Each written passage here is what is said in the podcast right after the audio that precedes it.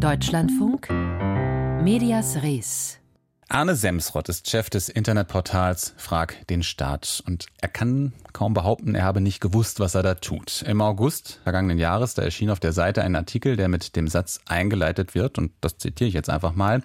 Dokumente aus laufenden Strafverfahren darf man in Deutschland eigentlich nicht veröffentlichen, doch es gibt Dokumente, die gehören an die Öffentlichkeit. Und dann wurden in diesem Artikel eben Beschlüsse aus einem Strafverfahren gegen Aktivisten der letzten Generation vor dem Münchner Amtsgericht im Wortlaut publiziert.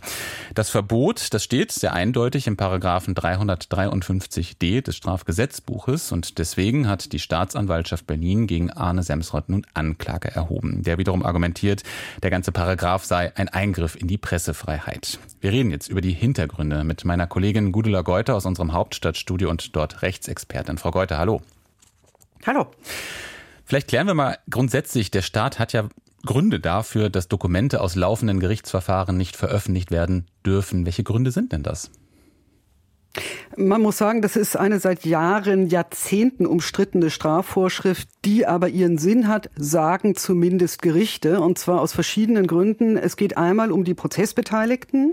Dieser Paragraph 353d hat verschiedene Fallgestaltungen. Hier geht es ja um Dokumente aus einem laufenden Strafverfahren. Und das heißt, es gibt einen Angeklagten oder Angeklagte oder vielleicht Nebenkläger und die sollen nicht bloßgestellt und vorverurteilt werden. Das heißt, es geht um Persönlichkeitsrechte und es geht um die Unschuldsvermutung. Vermutung. Aber ginge es nur um Angeklagte oder Beschuldigte, dann könnten die ja selbst entscheiden, ob sie geschützt sein wollen oder nicht, wie in unserem Fall hier.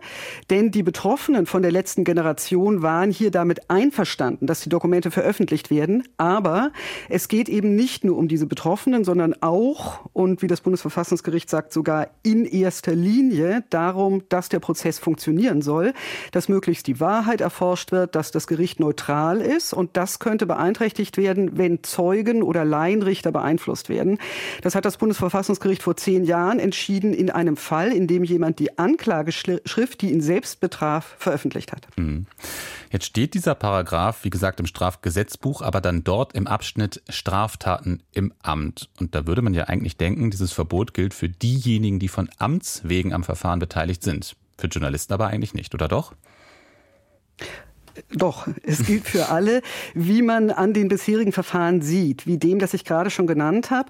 Das Bundesverfassungsgericht hat 1985 außerdem auch entschieden, dass diese Strafnorm mit der Pressefreiheit vereinbar ist. Da ging es um den Flickprozess und Veröffentlichungen des Stern.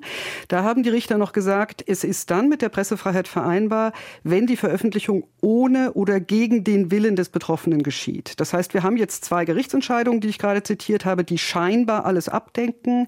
Das stimmt aber nicht ganz, denn es gibt eine Konstellation, die noch nicht durchgeurteilt ist und das ist genau die, die wir hier haben. Die Betroffenen sind mit der Berichterstattung einverstanden und, und das ist der Unterschied, es geht um eine journalistische Veröffentlichung.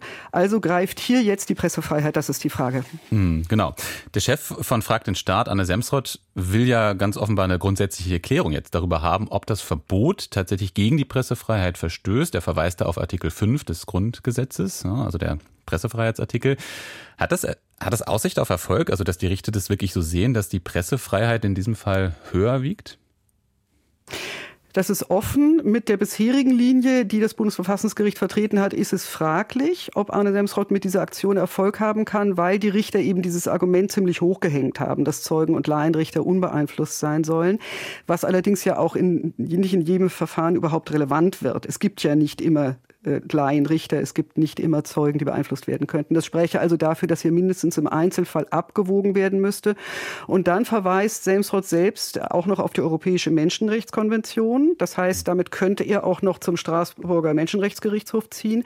Und der hat in der Vergangenheit auch schon Bedenken mit Blick auf die Pressefreiheit angemeldet. In jedem Fall wäre tatsächlich zu wünschen, dass dieses Verfahren zu mehr Rechtsklarheit führt. Denn bisher wissen wir als Journalisten einfach nicht, was erlaubt ist und was nicht denn man darf ja durchaus wiedergeben, was zum Beispiel in einer Anklageschrift steht. Verboten ist es wörtlich zu zitieren, und zwar ganz oder in wesentlichen Teilen. Und das ist einfach kaum handhabbar. Es macht im Übrigen auch die Berichterstattung nicht besser, nicht präziser. Ein Problem gerade in Zeiten von Fake News, sagt Semrods Anwalt Lukas Teune. Semsrott geht es ja um Klärung Und so hat jetzt auch die Staatsanwaltschaft das Verfahren angelegt, hat wegen besonderer Bedeutung und schwieriger Rechtsfragen gleich beim Landgericht statt beim Amtsgericht angeklagt, so dass es schneller geht, durch die Instanzen zu ziehen. Trotzdem wird man sagen müssen, insgesamt dürfte das einige Jahre dauern. Paragraph 353, die, ob der in der aktuellen Form vereinbar ist mit der Pressefreiheit, das will der Chef des Internetportals Fragt den Staat gerichtlich geklärt wissen, auf die Gefahr einer Verurteilung hin. Darüber habe ich gesprochen mit meiner Kollegin Gudula Geuter. Dankeschön.